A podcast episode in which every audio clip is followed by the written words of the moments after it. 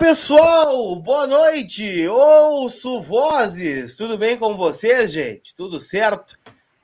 Terça-feira, 21 de dezembro, quase janeiro, viu, seu Leandro Bez? É quase janeiro é, já. Calendário aqui que eu tô olhando. Dia 21 e muitas coisas para a gente falar sobre o Dia do Internacional que foi movimentado. Preciso dizer, Opa, né? Ainda não temos um treinador. Ainda não há um treinador mas, de qualquer forma, né, o Inter buscando aí é, soluções dentro do mercado e com nomes em pauta, jovens promovidos, auxiliar podendo ser liberado. E hoje teremos também a presença do Gabriel Correia, né, nosso colega jornalista lá do Futuri, para falar sobre Eduardo Domingues e também sobre o é Cacique Medina, né, o Alexander Medina, para a gente entender um pouquinho como jogam esses dois jogadores, esses dois treinadores, né, que estão na mira do Internacional. Hoje, com a presença também do Thiago Suman, que está aqui no meu sistema, aqui já achei ele, e vou aproveitar para dar boa noite para vocês. Boa noite, Thiago Suman, tudo bem? Teu destaque inicial, por favor. Muito boa noite, Lucas. Boa noite, Bez. Boa noite, pessoal que nos acompanha. Acho que a, a, melhor notícia de hoje é a gente ter a companhia do, do Gabriel Corrêa, que é um dos caras que consegue tranquilizar o torcedor com informações críveis, né? Com, com questões que realmente vão dar os valores positivos e negativos desses técnicos que por vezes passam desapercebidos. É um belo reforço aí para esta noite. Leandro Bez, boa noite, tudo bem com o amigo? Tudo certo? Boa noite, tudo bem, Lucas? Tudo bom? Boa noite ao Suma também.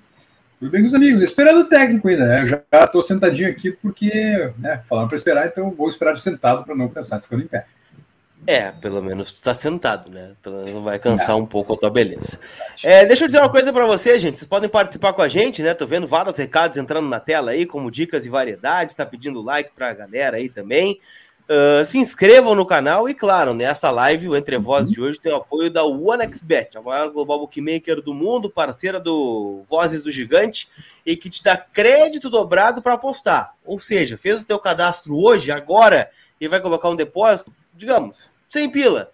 Vai ganhar mais 100 de crédito de aposta para brincar lá na maior global bookmaker do mundo. É, jogos importantes amanhã, né? Jogos espalhados pela Europa aí.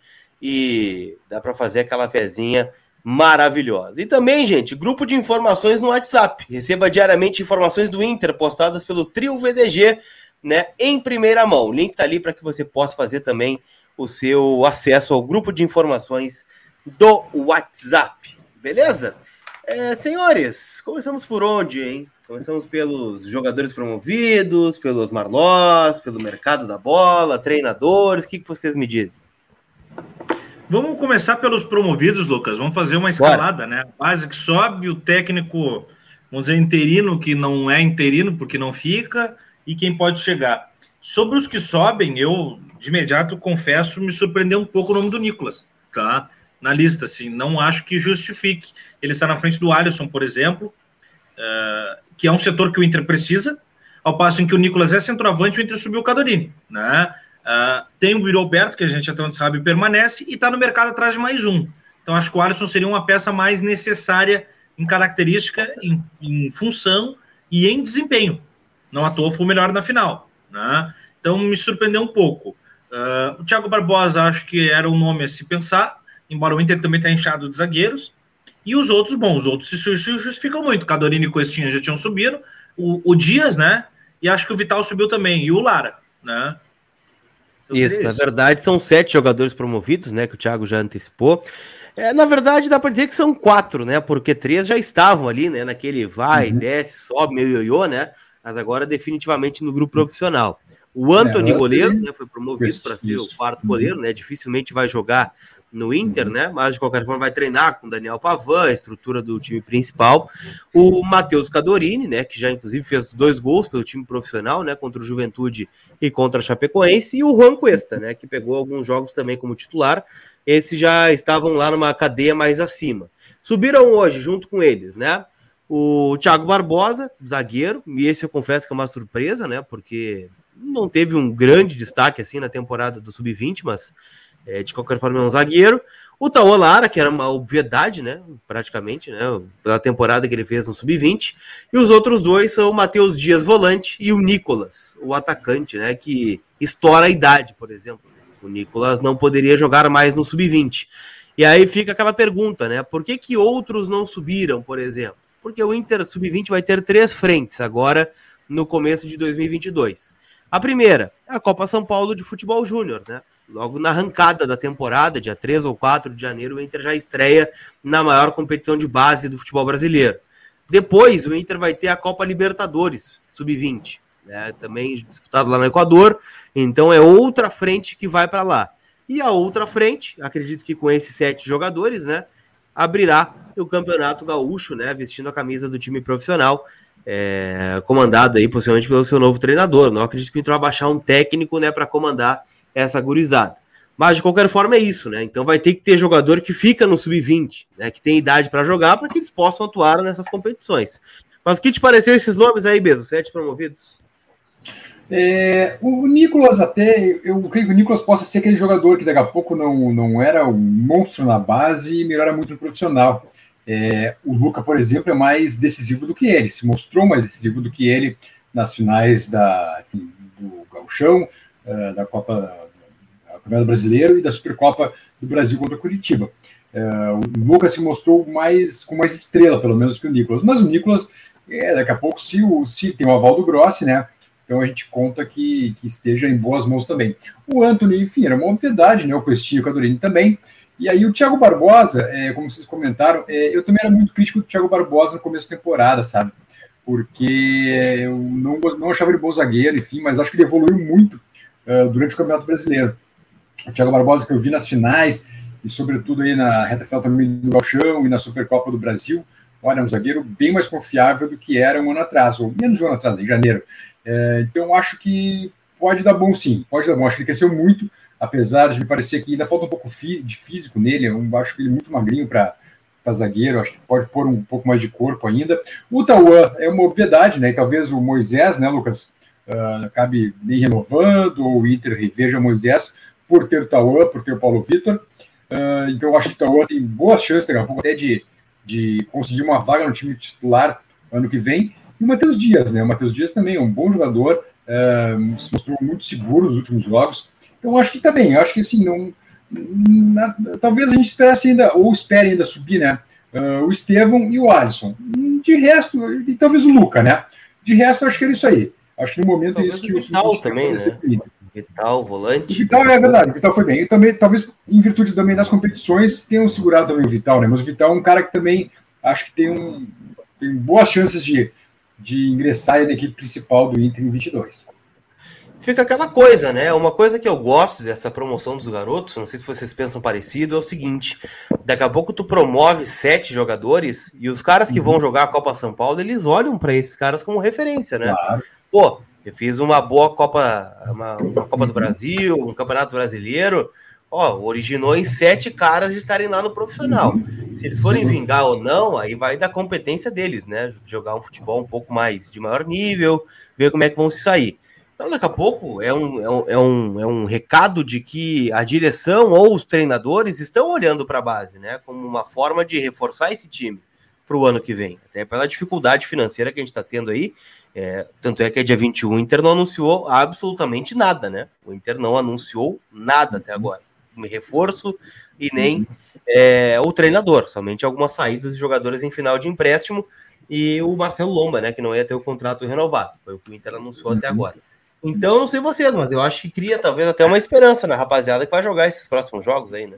Sem dúvida, sem dúvida. E até o pessoal perguntando sobre o Enzo, né? O Enzo agora, uh, Felipe Fernandão, o Enzo está com 18 anos, ele e mais os, uh, os meninos que atualmente estão no sub-17 agora vão ter chance também de aparecer nesse time sub-20 aí, porque o sub-20 agora se desmancha, né, para atender o profissional, alguns jogadores são emprestados também, e sobe a gurizada do sub-17, com alguns jogadores ainda que têm uma idade abaixo dos, dos 20 anos, né, como o Enzo, por exemplo, para formar essa nova safra do sub-20 agora em 22. Pois é. Vamos pegar alguns recados aí da rapaziada que tá mandando é, recado, né? Lembrando, tá, tá valendo o Pix, tá valendo o Superchat também, aqui no QR Code, aqui do lado do BES, aí tem o Pix, né? Só ler com o aplicativo do banco, cai direto ali pra gente ler o recado. E o Superchat aí tá à disposição de vocês. Roberto Delfrari, que é membro do canal, acho que o Nicolas, além de estourar a idade, tem a ver também com a nova meta de venda de jogadores. Já vai para vitrine, diz o Roberto aqui em relação ao Nicolas promovido. Certo. A Camila Matos, o Vital já tem 20 anos. Se não subiu agora, tendência que não fique. É, é verdade, né? O Vital está entre os jogadores que vai exceder a idade, né? Que não vai poder atuar mais pela equipe sub-20. Então daqui a pouco é, vai liberar. Olha, o Vital agora, né? É, exatamente. Tá é, essa carência toda que o Inter tem aí de, de volantes, né? Não tem justificativa emprestar ele e não deixar no time principal, no elenco principal. Porque uma, tem duas coisas. Então, às vezes você sobe o jogador porque falta porque somente falta qualidade. Às vezes você sobe o jogador porque ele transborda a qualidade, né? O Inter está no casamento das duas situações. Não tem peças, tem poucas peças e poucas peças de qualidade do elenco principal. E tem jogadores virtuosos na base. É o casamento perfeito para que ele suba. Sem dúvida, sem dúvida. E em posições nevrálgicas do time, né? Nesse momento, como o Lucas Vital, que vocês estão comentando, né? Um jogador que é primeiro volante, o Inter desesperado no mercado procurando o primeiro volante. Não sei se o Lucas Vital é a solução do Inter ou não, né? Mas daqui a pouco, para começar um campeonato gaúcho, poderia servir, né? Daqui a pouco é uma peça importante. Ele, ele teve no campeonato gaúcho desse ano, né? Ele começou ali com, com o Fábio sim, Matias. Sim, assim. tava assim, jogou assim. Uhum. Então poderia ser uma peça importante. O Alan é... Padovani não tem o conhecimento técnico para falar, mas os atuais técnicos da base estão fazendo um trabalho mais consistente do que o do Fábio Matias. Diz o Alan aí no comentário. O Fábio Matias foi campeão da Copa São Paulo, dá para tirar o mérito dele é. também, né? Exato. É um grande treinador, está no Flamengo atualmente. É, é, que houve uma mudança geral na base, né? Talvez até isso também tenha beneficiado o, o João e o Leonardo, né? É, mas certamente fizeram um trabalho muito competente com essa meninada. Poxa, tríplice coroa, né? Não, não dá para querer mais que isso. Tem alguns recados aqui também, tá? No, no Pix. O Ronald Vargas diz que o Vital não é nosso e já estourou a idade. É o recado do Ronald Vargas. O Diego Camargo tá pelo sorteio da camiseta aqui. O Vitor da Costa também tá pelo sorteio. O Júlio Gonçalves também tá participando com a gente no Pix e fortalecendo. Deixa eu colocar o Thiago aqui que dá um problema na câmera dele. Outro ponto, senhores, antes da gente adentrar no tema treinadores e ter a presença do Gabriel uhum. Correia, então já deixa o likezinho, né, para o Gabriel chegar com, com, honras aqui com a gente. É, diz respeito aos treinadores, Leandro Bez. Boletim da Argentina, como está a situação de Cacique Medina e também de Eduardo Domingues, que está sem emprego agora, né? Está na fila do Cine lá da Argentina. É verdade. É, a questão, o Domingues, por exemplo, ele pediu para encerrar o contrato com com o Colón, né? E teria mais um ano inteiro pela frente, ainda tipo de Aguirre no Inter. Só que ele, ele, tinha a opção no contrato de romper esse acordo de forma unilateral. Foi o que aconteceu. Então o, Domingues está fora do Colón. E a questão do Medina uh, é que o Tajeres ainda espera uma resposta dele. O presidente, o presidente do Tajeres, para mantê-lo, uh, prometeu oito reforços para 2022 e prometeu um aumento salarial de 30% o que tornaria o Medina o segundo técnico mais bem pago da Argentina, atrás, evidentemente, do Marcelo Galhardo. É, e ele não deu resposta ainda, ficou de dar uma resposta amanhã, porque certamente tem outras ofertas, né? E aí a gente fica naquela questão: o Inter está atacando em duas frentes, Medina de um lado, Domingos de outro, ou essa oferta para o Medina é de um outro clube, de repente São Lourenço, ou um clube até de fora da Argentina também, que não o Inter, porque ao que tudo indica, o Medina tem uma oferta muito boa nas mãos e está pensando ainda se vai aceitar a resposta, a, a oferta do Tajeres para permanecer por mais um ano ou dois, ou se vai mudar de áreas. E aí a questão que fica é essa.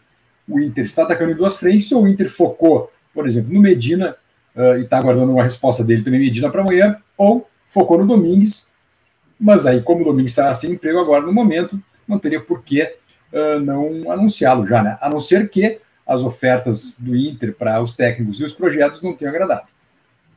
Te parece tudo isso, Thiago?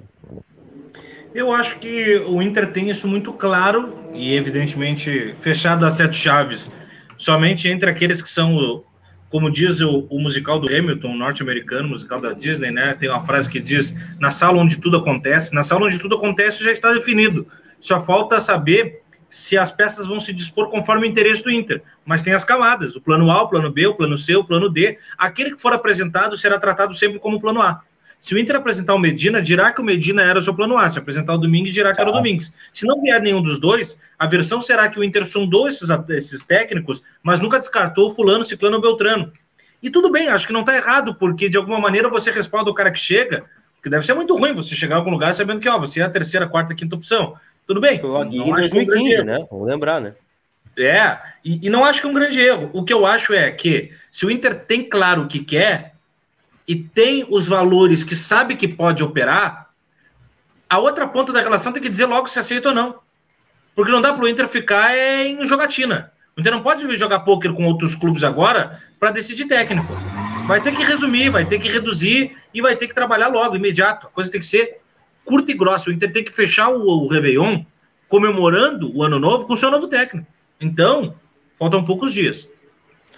É, na verdade, faltam 10 dias, né? E, e, é. úteis os dias, né? É, a gente sabe que o futebol, assim como a vida, tende a parar, né? Nos recessos aí de, de Natal e de Réveillon, né? Então, por isso o Inter tenta acelerar esse processo. Eu sigo a informação de que o Eduardo Domingues é o ficha 1, tá?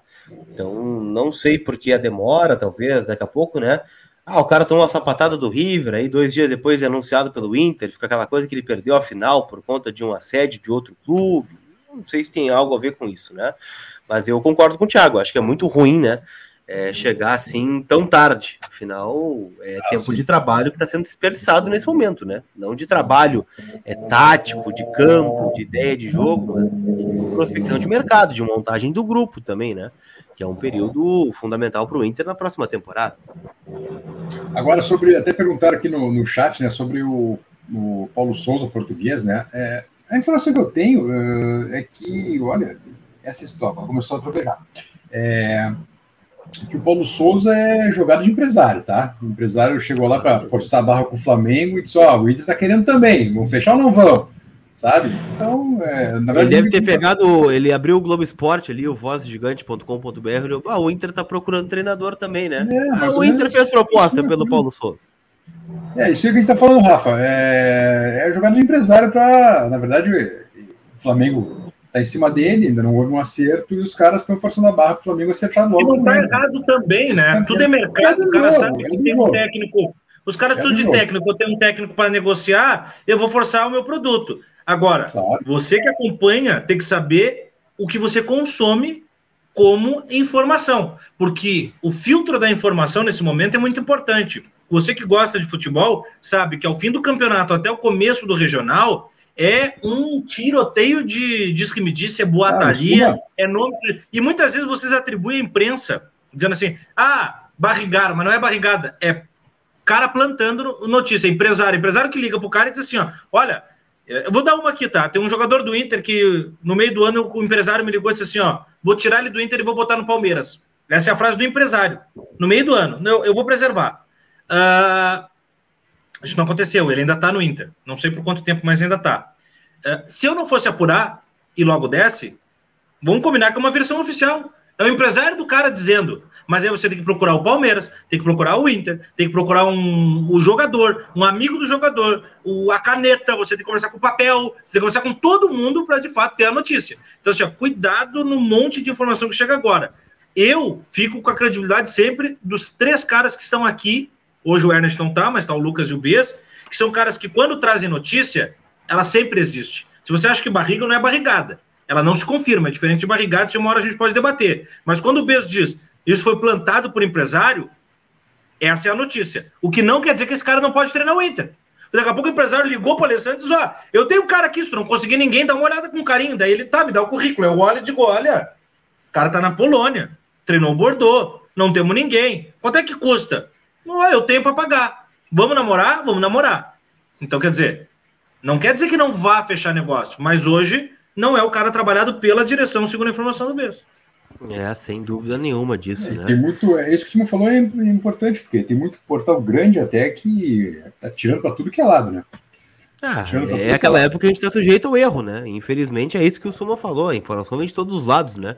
É aquela coisa, hoje a informação é uma, às 23h30 é outra. Aí ao meio-dia já é outra, já mudou o curso da negociação, né? As coisas mudam muito rápido. Eu vou acelerar um pouquinho a nossa pauta aqui para receber o Gabriel. Eu quero falar sobre duas coisas para a gente não deixar passar batido, tá? Sobre o Edenilson e sobre o Fabrício Bustos também, né? Primeira informação sobre o Edenilson, alguns portais de Minas Gerais, eles têm colocado o Edenilson na mira do Atlético Mineiro, né? O que não é nenhuma novidade para o Inter, para nós. Afinal, o nome do Edenilson está sempre na pauta para sair, né? Olha, desde 2019, talvez esse nome está na pauta para sair. E o que dizem é que o Atlético deve forçar uma negociação, né, pelo Edenilson. O que, que parece essa situação para vocês? É aquela coisa do poder que tem mais dinheiro, né? Vai em cima do jogador, é. possivelmente, oferece grandes competições, grandes chances né, de grandes títulos. E no momento, infelizmente, é, é um poder maior do Atlético Mineiro sobre o Inter, competitivo e econômico também. Então é nada mais natural que, que tentem seduzir o Edenilson a partir de agora. Eu acho assim, ó, Lucas. Ontem, para quem acompanhou a nossa live ontem, nosso programa ontem, ouviu falar sobre upgrade na carreira. Que o jogador, por vezes, fica maior do que o clube que está e precisa de um upgrade. Vide a minha visão do Andrei se sair do Vasco e vir para o Inter. O Edenilson, não necessariamente ele está maior do que o Inter. Jamais que o Edenilson seria maior do que o Inter. Mas o Edenilson, duas vezes eleito como melhor atleta da posição no campeonato, ele é um atleta em que, quando ele olha a possibilidade de jogar uma Libertadores e uma Sul-Americana, ele tem o direito de entender que ele é titular num time hoje para jogar Libertadores. De ficar na vitrine para uma Copa do Mundo porque ganhou convocação constante recentemente. Foram duas ou três. Ele tem o direito de se emprestar esse, vamos dizer assim, esse grau.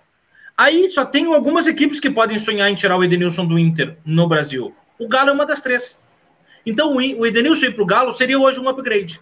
Um time campeoníssimo que olha um cara que não é campeoníssimo, mas que dentro do seu desempenho, das dificuldades de desempenho do Inter, é um dos poucos jogadores que a gente não pode dizer que é problema do Inter. Sim, tem uma série de questões, campo e extra-campo. Mas Edenilson está longe de ser o problema do Inter.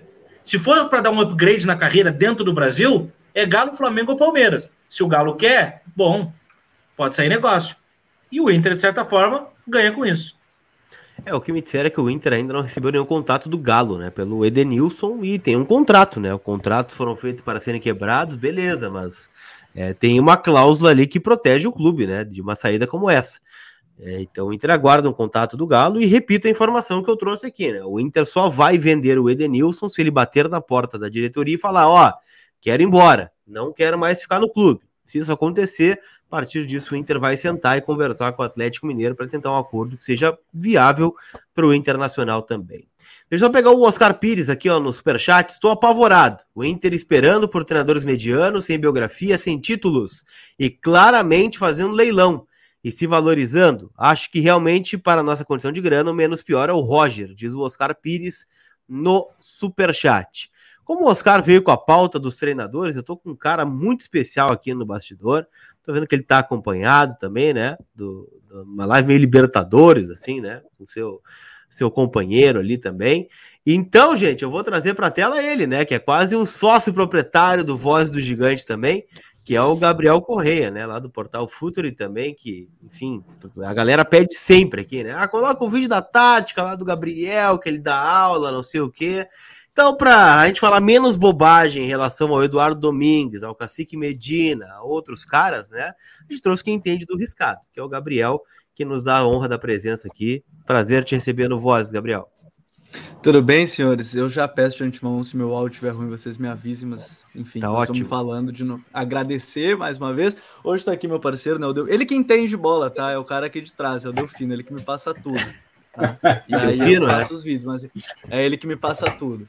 Quem trabalhou na Band vai entender por que, que o nome é Delfino. Mas obrigado de novo pelo convite, né? Vocês aí sempre soli... eu estou sempre aqui à disposição, vocês também são sempre solistas, então que precisarem, a gente está aí. Bora falar de treinador, né? Já que a pauta está tão em voga aqui no futebol brasileiro, bora falar sobre técnico.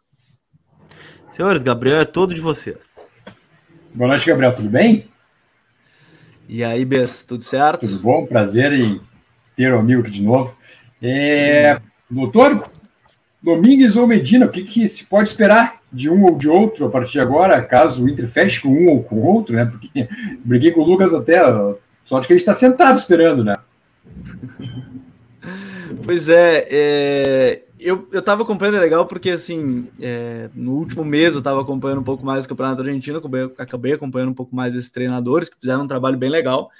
E, e assim, apesar de, de serem um pouco diferentes, pelo menos já começa falando que o Inter tem um pouco de coerência já nessa busca, né? Colocando esses dois nomes, porque muita gente, muitas vezes a gente fala assim, ah, tá buscando Fernando Diniz e tá buscando, sei lá, o Mano Menezes. Não, pelo menos tem uma linha coerente aí. Já começa assim, né? Com o Cacique Medina e com o Eduardo Domingues, El Barba, né? Como é chamado também. É, então, isso já é um ponto importante. Acho que a gente pode até começar falando do, do Eduardo Domingues, já que ele está sem clube no momento, né? Acho que faz um pouco mais de sentido. E, e a mim, pelo menos eu, Gabriel, me agradou muito. Sim, eu, particularmente, me agradou mais o Eduardo Domingues do que o Medina. Não que o Medina seja um mau treinador, gostei também do trabalho dele no Tajeres, que não foi por acaso, que chegou numa final de Copa, chegou entre os três primeiros aí da, da Liga Argentina, né? Perdeu só para Boca e para River, então já tem muita coisa aí nesse, nesse meio, perdeu no detalhe, perdeu nos pênaltis por Boca na Copa. Então, o Colom ele tem um trabalho também muito legal e o melhor Domingues, na verdade, ele é até o da temporada passada, quando eles ganharam a Copa da Liga Argentina, né, que tinha ali é, o Pulga Rodrigues, que era o camisa 10 do time, muita gente pedia ele, inclusive, né, ah, contrato Pulga Rodrigues e tudo mais. É, o Domingues, ele é um cara que ele tem bastante variação, me surpreendeu, assim, porque eu acompanhei ele mais temporada passada, ele jogava muito no losango no meio, o que, se a gente olhar o elenco do Inter, faz bastante sentido, inclusive, né? Ele não usa pontas. Porém, nessa temporada me chamou a atenção que ele mudou e começou a jogar com um sistema de três zagueiros. E, e isso me chamou bastante atenção porque ele variou. Teve jogos da temporada que ele jogou com losango no meio, com linha de quatro. Teve jogos que ele jogou com três zagueiros. E aí ele varia muito isso. Ele pode jogar com três zagueiros e uma dupla de ataque, ou pode jogar com três zagueiros e dois meias e um atacante. Então, isso ele variava muito. Né? Essa era uma variação que ele fez muito ao longo da temporada. É um treinador que eu costumo brincar que ele é um, ele é meio Eduardo, ele é Eduardo Cudê 2.0 pelo temperamento em alguns momentos. É um cara bem agitado na beira do gramado. Já teve entrevistas onde ele falou mal dos jogadores. Não vou usar o termo aqui que ele usou, porque ainda é oito horas, então não dá para usar os termos que ele usou falando dos jogadores. Mas ele é um cara que, enfim, ele, ele é um cara bastante completo, assim, me chamou bastante atenção.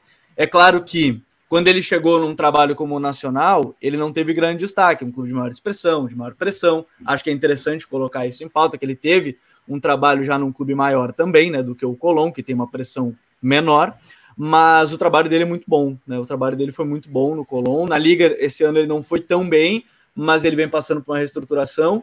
Então, assim, olhando o elenco do Inter hoje, ele me parece ser um cara que encaixaria nas peças. De novo, porque ele joga no losango no meio, joga com uma pressão alta bem considerável, agressiva, assim, que esse elenco está bastante acostumado, inclusive quando tem que fazer essa pressão, quando tem que fazer isso. É um cara que trabalha nesse limite de, é, de, de botar os jogadores na ponta dos cascos, né, para colocar eles ligados no 220, podemos dizer assim. Então, é um cara que acho que me chama bastante atenção por isso. E o Cacique Medina, o, o Bez, ele é um cara também, assim, do que eu vi de informação, de pessoas falando de bastidor dele, ele é um cara que já brigou com direção, por exemplo, né? Porque ele perdeu alguns jogadores importantes na temporada passada do Tajeres e brigou com direção no meio do caminho, assim, porque ah, ele, ele falou que precisava de reforços, porque. Eu já vi esse filme complicado. em algum lugar, eu já vi esse filme. Já vi. eu também. Esse eu já vi também. Ele teve breve discussão, mas não trouxeram reforços, e mesmo assim ele pegou, remontou o Tajeres e chegou no terceiro lugar né, da Liga Argentina e no vice-campeonato da Copa. Acho que é importante a gente frisar que o Tajeres é um, é um clube que está muito estruturado, tem um projeto já estruturado há alguns anos, acho que é importante a gente frisar isso. O Voivoda, por exemplo, teve sucesso lá, né? Para quem não lembra, eliminou o São Paulo na pré-Libertadores, quando tinha o Guiazul ainda no meio-campo, inclusive. Né? Então, assim, o Tajeres tem um projeto já, busca treinadores bem coerentes dentro dessa ideia. Acho que muita gente falaria que ele é um, um, técnico reativo, apesar de eu não gostar dessa discussão do reativo e, e, propositivo, porque ele é um cara que tem um modelo de jogo, e eu não gosto de usar esse termo, mas eu vou colocar entre aspas, entre aspas, simples. E, e olhando o elenco do Inter hoje, ele é um cara o quê? Quando o time adversário vai sair jogando desde a defesa, ele pressiona alto, ele vai fazer uma pressão, inclusive a pressão alta dele é muito parecida com a do Cudê. É com um meia em cima do volante e dois atacantes em cima dos zagueiros, para direcionar ali, seja o adversário para o lado esquerdo ou, ou para o lado direito. Pressionando alto, principalmente na saída de bola do adversário, né? Tiro de meta, as bolas paradas lá no campo de defesa. Mas ele também, ele reage muito, assim, ele não vai marcar toda hora lá em cima.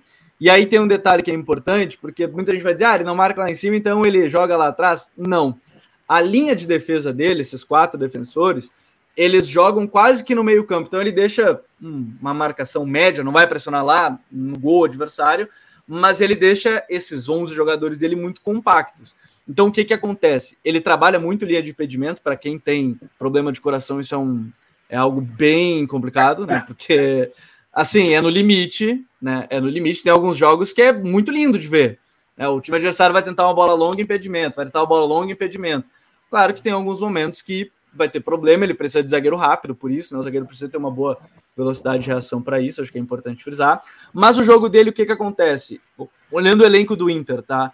Precisa de um 9 para fazer um pivô, né? Porque ele usa muito esse cara, esse pivô, né? Esse cara para receber uma bola longa, né? Uh, os dois pontos, ele usa pontas, né? Diferente do Domingues, ele usa pontas, e aí olhando o elenco do Inter também tem essa questão dos extremas, né? Quem é que jogaria, quem que faria. Ele tem um cara que é muito bom, ali que é o, o Valois, que é um cara que talvez represente muito o jogo dele, que é um ponta de força física, velocidade, faz gol, entra na área, marca, é um cara muito intenso em todas as fases do jogo. Então, assim, é, eu acho que encaixa também nesse elenco. Bem trabalhado, encaixa, porque esse elenco também está acostumado a jogar numa linha um pouco mais baixa e jogar em transição. Só que aí precisa de um 9, né? O Yuri não é esse cara de fazer pivô a todo instante. Ele melhorou muito isso, é verdade, né? Mas ele não é esse cara né? Poderia ser o segundo atacante do time, poderia, né? Já que ele joga num 4-4-2, que pode ser um 4-2-3-1, mas precisaria algumas mudanças mais consideráveis em elenco. Mas de maneira geral, assim, de maneira mais ampla. Depois a gente fala um pouco mais, até pode destrinchar um pouco mais. De maneira mais ampla, acho que assim a gente pode resumir um pouquinho dos dois. Deixa eu te perguntar, vai lá, Thiago, vai primeiro, vai tu primeiro. Não, deixa eu ver rapidinho, Lucas, uh, só para um exercício primeiro, uh, agradecer a contribuição do Gabriel. Uh, para muita gente que vai chegando aqui, costuma dizer também assim, né? Pô, o cara entende tanto de bola uh, no, no, aspecto, vamos dizer, intelectual da coisa, mas será que joga? Joga muita bola, viu? Narrei o jogo do Gabriel uhum. semana passada. Apelidei ele de El Tanque, Gabriel El Tanque Correia, viu? Eu recebi só Pô, eu tomei porrada do zagueiro. Eu tomei porrada do zagueiro dos caras, ele tinha uns 3 metros, né? Eu não tinha, eu tenho 1,70, o cara tinha 2 é metros. Canu, né, cara? Não, o Léo Canu tava no teu time, né? O Léo Canu tava é, no teu tava time. Graças a Deus, né? Senão não tinha como jogar. Pô, cara, mas era, não, o Gabriel é um bom, é um bom box to box, assim, né? Quando tem fôlego, ele faz bem essa função, né? Só para tu pegar mais ou menos o naipe do cara que tava marcando ele, tu junta o índio como o Bolívar, tá? É. Juntos. Mais ou menos assim mas fez uma parede legal, talvez nesse perfil que ele fala ali que o Yuri aprendeu, o Gabriel pode dar um. um, um Ainda não recebi um ligação. Por enquanto não recebi ligação. O Gabriel, mas uh, tem um exercício legal que eu acho que a gente pode tentar fazer, que pode nos ajudar, para o pessoal entender um pouco mais, vamos dizer, o mapa desses dois técnicos. Digamos que primeiro Domingues, depois o Medina, acho que pela ordem da, da coerência que se apresenta hoje. Digamos que o Domingues é apresentado hoje no Inter, com os jogadores que estão qual seria a escalação que ele botaria e depois o Medina? Tá, é, é um exercício legal de fazer, é, até porque a gente vai até falar de outras fases do jogo, assim, desde o início. Né? O goleiro não vai fugir muito, Daniel, né? Acho que não, não tem onde fugir. Aí tem alguns detalhes. Na né? lateral direita é essa incógnita, digamos assim, entre... hoje é o Heitor. Né? Vamos lá, desembarcou hoje nesse exercício, é o Heitor. Como é que. que tá eu falei que hoje não tem outro, né? Eu comecei ontem, botei o microfone para falar. é, hoje, hoje vai o Heitor. A dupla de zaga, bom, vamos lá. O Bruno Mendes tem contrato até meio do ano, vai o Bruno Mendes. Assim, o Domingues, ele é um cara que pode sair jogando desde a defesa, mas ele não é um cara que obrigatoriamente faz isso. Né? Então, assim, por isso que eu faço a comparação. Eu acho que é bom até o torcedor entender. Eu faço comparação com o Cudê, porque apesar do Cudê em vários momentos fazer essa saída desde a defesa, em outros momentos ele fazia uma ligação direta para o centroavante, né? Podia ser o Abel, podia ser o, o Guerreiro, ele fazia isso. Então, assim, o Domingues também faz isso. Apesar dele não contar com centroavantes para fazer esse pivô. Então, ele pode fazer isso. Então, Bruno Mendes e o Cuesta, olhando o elenco hoje, não foge disso. Na lateral esquerda, aí eu acho que já começa uma questão, porque assim, os laterais dele são os caras que ficam mais abertos, são os caras que chegam mais no fundo. Aí você tem Moisés ou Paulo Vitor, então pode ser, digamos assim, qualquer um dos dois, porque de fato quando o time tem a bola, esse lateral tem que chegar muito no fundo. Aí vai depender do que ele vai ver nos treinos, né? O que, que vai, vai precisar. No meio-campo, é, como é um losango, aí eu tenho muita curiosidade do que, que ele faria. Porque assim, eu imagino Dourado sendo esse primeiro homem, porque o, o, volante dele é o cara que ajuda muitas vezes na saída de bola, né? O cara que baixa entre os zagueiros, a não ser que ele mude para o esquema com três zagueiros, aí acho que não teria o Dourado, por exemplo. Mas eu não consigo imaginar um meio-campo hoje com esse atual elenco, com o Dourado, Edenilson e Patrick. Por quê? Vou explicar por quê. Muita gente fala, ah, mas Patrick, de novo. Por quê? Tem uma coisa que ele faz muito no time dele e que me chamou muita atenção e que o Kudê também fazia, por isso que eu, eu, eu tenho que fazer esse paralelo, porque assim, digamos que está começando com os três volantes, você tem aqui, eu não sei se dá para compartilhar, eu tenho aqui a mesinha, não sei se dá para compartilhar, talvez tá. fique até mais fácil de eu mostrar para vocês. aí eu consigo puxar para a tela aí. Tá, então vou colocar aqui. Que eu acho galera perguntando da mesinha aqui já. Cadê a mesinha? É, eu acho que é mais fácil. Eu acho que é mais fácil do que é eu a mesa ficar... tática do Casa Grande, que tá aqui, ó. Não tá dá para dizer que não tá desenhado pros caras, né, o Leandro Besso? Tá literalmente é desenhado. É verdade. Deixa Pô, eu achar aqui. De burra, maestro. Boa, boa, pronto. Pô, aqui, é o botãozinho do Colom personalizado. Ah, eu peguei e preparei, né? Deixar melhorzinho. É melhor para entender. É. Ali, tem o Tajeres e tal. É, então, o que, que eles fazem? Esses volantes me chamou muita atenção, que digamos o time está na saída de bola, né? Depois já tá com o adversário lá postado, os laterais já subiram. Eu tô olhando pro lado porque a minha tela tá do lado aqui, tá? Não tô uhum. ignorando vocês. Os volantes, esses caras, eles fazem um movimento que me chamou muita atenção sempre, que eles, ao invés de ficar como volantes, eles abrem muito, né? Então eles fazem o quê? Eles partem daqui para fora. O que, isso me remete? É o Edenilson quando joga mais aberto, né? Recebe a bola, infiltra pelo lado, pelo corredor, chega no fundo. É o Patrick que recebe a bola, infiltra pelo lado, faz o corredor esquerdo. Não vejo hoje, é, poderia ser o Johnny? Poderia fazer pelo lado direito mas assim, eu acho que é mais ou menos nesse lado. Por isso que eu coloco esses dois, o Edenilson e o Patrick, de novo. Chegando hoje, é esse o time. O Tyson é esse cara centralizado, eu não tenho nenhuma dúvida quanto a isso. É o cara que armar essas jogadas, porque eu já vou mostrar como é que ele defende, eu acho importante também, porque aí ah, o Tyson vai se desgastar mais. E aí você tem Yuri Alberto e mais alguém. Inclusive, até, por exemplo, já que ele joga às vezes com um só atacante, por que não né, você ter por exemplo, Tyson e mais um armador, aí você pode colocar Maurício, o Maurício, né? Palácio, pode talvez. colocar o Palácios, pode colocar algum outro armador, um outro meio atacante, o cara que faça gols e deixar o Yuri mais adiantado. Então, assim, tem, tem essas possibilidades, acredito, dentro, dentro do sistema dele. Aí, de novo, tem a variação para três zagueiros e tal. Deixa, eu, deixa eu pegar também. uma dúvida, assim, Gabriel, que é do torcedor, que ele faz algumas perguntas para nós, né? Até aproveitando o teu campo tático. Vamos lá, vamos lá. É, saída de bola do, do Domingues, tá? Por exemplo. A galera ficou muito na bronca com o Ramires pela saída para trás, né? Ah, chega no meu campo, toque para trás. Volta para trás, volta no lombo. O lombo é o cara que mais tocou na bola, mais que o centroavante. O Cudê tinha jogos assim, te explicou que o Domingues tenta alguma ligação direta também.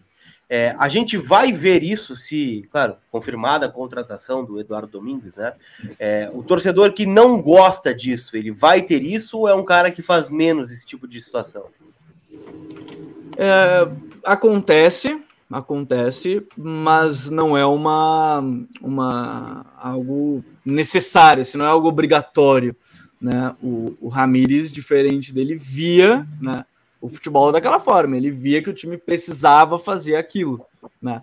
É, é, bem verdade também que a gente tem que considerar que, como o Colón se tornou aí um time que todo mundo fica de olho, né, pelo trabalho, muitas vezes o adversário fazia o quê? Se fechava lá atrás, né? Então já nem pressionava lá em cima e ele não ia dar o chutão para os caras brigarem com oito, dez caras lá atrás, ele ia sair jogando desde a defesa. Às vezes até isso pode incomodar um pouco, né? Que é ah, o time vai ficar circulando a bola com, com o adversário. Deixa eu botar aqui o adversário. Ah, o adversário tá lá atrás, né? E aí ele vai ficar tocando a bola aqui, esperando achar um espaço, porque assim, ele não vai a todo custo acelerar para perder a bola, né? Mas quando, e aí eu acho que me parece algo bem, bem característico, quando ele acha o primeiro espaço, ele acelera. Achou o primeiro, ah, tá girando a bola, tá indo para um lado para o outro. O primeiro espaço que ele achar, ele vai tentar atacar rápido, né? É, eu entendo que pode se ter aquela noção de que o cara vai ficar com a bola e não vai acontecer nada. Talvez a primeira memória do torcedor seja o Inter e Goiás, lá no Serra Dourada, que o Inter teve a bola, Mas mesmo assim, teve três chances claras no jogo. Acho que é sempre importante frisar. Teve três chances claras, não fez, é verdade, mas assim, é, vai esperar, vai encontrar. Senão, pode ser que comece a tentar muito, muito e tomar um contra-ataque. Então, pode ser que ele faça isso. Mas, de novo, ele não faz como uma necessidade a saída de bola desde ele fez. Ele pode usar esses caras é, mais da frente. Mas, de novo, é, pode ser que ele não tenha. Por exemplo, ele vai tentar uma bola longa para o Yuri brigar com os zagueiros adversários? Eu não faria, não sei se vocês fariam, eu não faria. Só se for na velocidade, aí tem que ter um time muito bom. Eu não faria o Yuri brigar pelo alto de costas. Mas aí depende muito dessa questão, né? reforços ou não, o que, que, ele faz. Mas tirando essa dúvida, acho que não é uma prioridade, mas vai vir a acontecer em alguns momentos. Por isso. Eu tenho uma questão para o Gabriel, que é o seguinte, meu caro Gabriel. É, nesta situação de penúria que está o Inter, né, que não consegue contratar ninguém, enfim, qual dos dois técnicos necessitaria de menos reforços para montar o time? Hoje o Domingues. Hoje o Domingues, Domingues. porque é porque assim o, o, o Cacique Medina nos trabalhos dele mostrou ele usava pontas, né? Então assim eu já parto desse ponto. Ele usava extremas, né? Os caras abertos pelo lado e tudo mais. Então eu já parto desse ponto que o Domingues não. O Domingues é, usa geralmente quatro meio-campistas, é um losango e dois atacantes. Então não teria essa obrigação de ter é, o contratar, ah, precisamos de um ponta goleador, um ponta que seja o melhor driblador do mundo. Não. Uhum. É, eu, partindo desse ponto, eu diria que o Domingos. Eu tenho uma, uma pergunta que, sem dúvida nenhuma, hoje bate muito na cabeça dos torcedores como uma preocupação, Gabriel. Qual deles tem um histórico, ou pelo menos uma história recente, de melhor aproveitamento de jovens, de manuseio adequado de jovens, que me parece ser a tônica que o Inter vai precisar usar, especialmente nessa temporada? O, o Cacique Medina, ele teve obrigatoriamente que trabalhar com muitos jogadores, porque, naquele, como eu falei, ele teve aquele momento que ele pediu reforço e não veio, né? A discussão dele, digamos assim, e ele teve que aproveitar o que ele tinha, né? Mas, por outra forma, assim, é, ele aproveitando que tinha o Tajeres ser um trabalho muito bom de captação, inclusive, para não dizer que é um, é, é, um dos melhores da América do Sul, eu diria que está entre aí, no mínimo, entre os 10 melhores de captação da América do Sul. Tem um trabalho muito forte, assim, quem tiver tempo para pesquisar, eu acho muito legal pesquisar, é, é, é, tem um trabalho muito forte de, de captação de jogadores, seja ele para base ou não. E, e o Domingues, ele utilizou, na verdade, alguns jovens. Hoje ele tem o Facundo Farias, que é um segundo atacante fantástico, fantástico. Contra o River agora era a única é, salvação do time em vários momentos, né? Mas ele usou alguns jovens. Nesse caso, ele usou o Facundo Farias, por exemplo, com o Lapuga Rodrigues, é um cara de 38 anos com um cara de 20, né? Um cara mais novo. Ele fez essa possibilidade. Eu não consigo dizer assim quem usou mais, mas eu acho que nesse momento, nos últimos dois anos, pegando esse recorte dos trabalhos deles agora, Colom e, e Tajeres, por necessidade, acho que o Medina utilizou mais os garotos. Mas eu não digo que o Domingues não usaria os garotos, mas uhum. o Medina ele foi obrigado a usar mais os garotos pelo contexto que ele estava lá no Tajeres. Muito bem. Nessa... O Alexandre, só deixa eu pegar o Alexandre aqui, Bias, ah. que ele pergunta pro Gabriel se o Tyson, nesse esquema com dois atacantes do domingo, joga onde? No meio ou na frente? Até vou puxar o teu campinho de volta aqui para te ajudar, tá? Vou botar o campinho aqui. Onde, onde ele conversar com o Eduardo Domingues, acho, sinceramente. Assim, eu acho que o Tyson pode jogar como esse meia, com dois caras na frente. Seria muito bom para ele, já que ele é um cara que tem muita qualidade para achar né, os jogadores, né? Temporada passada se a pontaria do elenco tivesse um pouquinho melhor, provavelmente o Thais terminava a temporada com no mínimo umas 10 assistências, assim, por cima, né? E ele poderia jogar ali, mas ele também acho que pode jogar como esse segundo atacante para desgastar um pouco menos. Até ia falar da fase defensiva do time, esqueci, né? Deixei passar. É...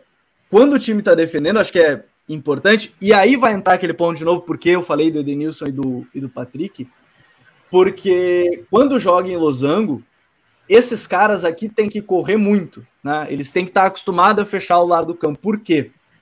Porque como o adversário vai estar saindo com a bola, você vai ter seus dois atacantes fechando os dois zagueiros, né, para tentar induzir para algum lado, né? Ah, vamos fechar esse lado, aí você vai fazer o zagueiro vir para esse lado, né? Vai fazer, ah, o zagueiro vai ter que sair pelo lado esquerdo.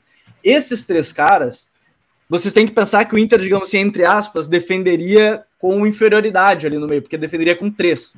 Né? Por exemplo, o volante da direita teria que fechar aqui mais aberto, esse volante fecharia aqui junto, formando esse quadrado, e o da esquerda teria que fechar junto. Por quê? Aí que entra, assim, esses três caras têm que fazer esse trabalho muito forte.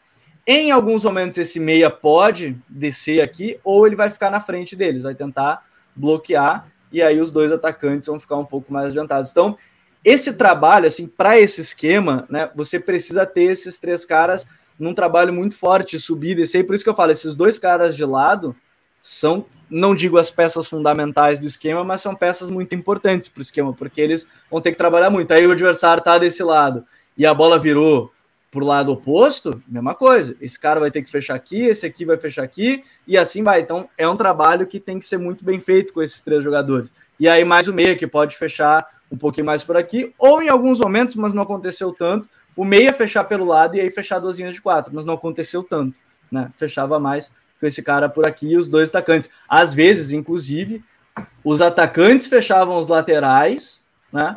E aí o, o meia, porque era o Lapuga Rodrigues, né? Que não era um cara é, muito uh, físico, né? Já estava reta final de carreira.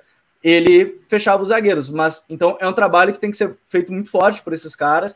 E, e, por isso que eu acho que talvez aí o Tyson podia ser um bom segundo atacante. Né? Eu vi alguém comentou ali do Yuri com o Cadorini, não dá para descartar também, é algo que poderia acontecer, o Yuri um pouco mais atrás, eles variando, com o Tyson atrás deles, mas de maneira geral, acho que seria bem isso, sim, o Tyson conversando com provável treinador, ah, o Domingos, onde é que você prefere? Onde é que... O Lapuga jogou como 10, não é um cara tão intenso, o Tyson é mais intenso que ele, então poderia jogar como 10 tranquilamente, aí talvez o trabalho mais forte seja dos dois atacantes e não do 10.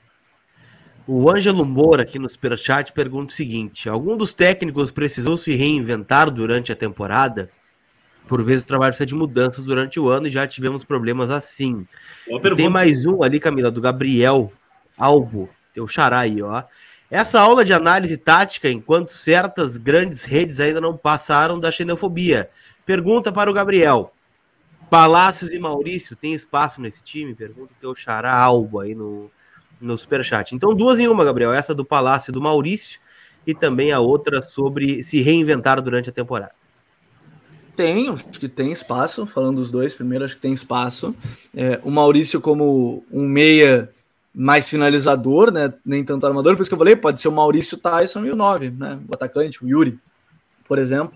Vejo assim essa possibilidade. O Palácio sendo um cara mais armador, né? As melhores partidas dele, inclusive, desde que chegou no Inter, foram é, por dentro e, e, era uma característica que ele tinha na União Espanhola, né? Apesar de jogar aberto pela direita, na maioria das vezes ele buscava muito o meio, né, para criar as jogadas.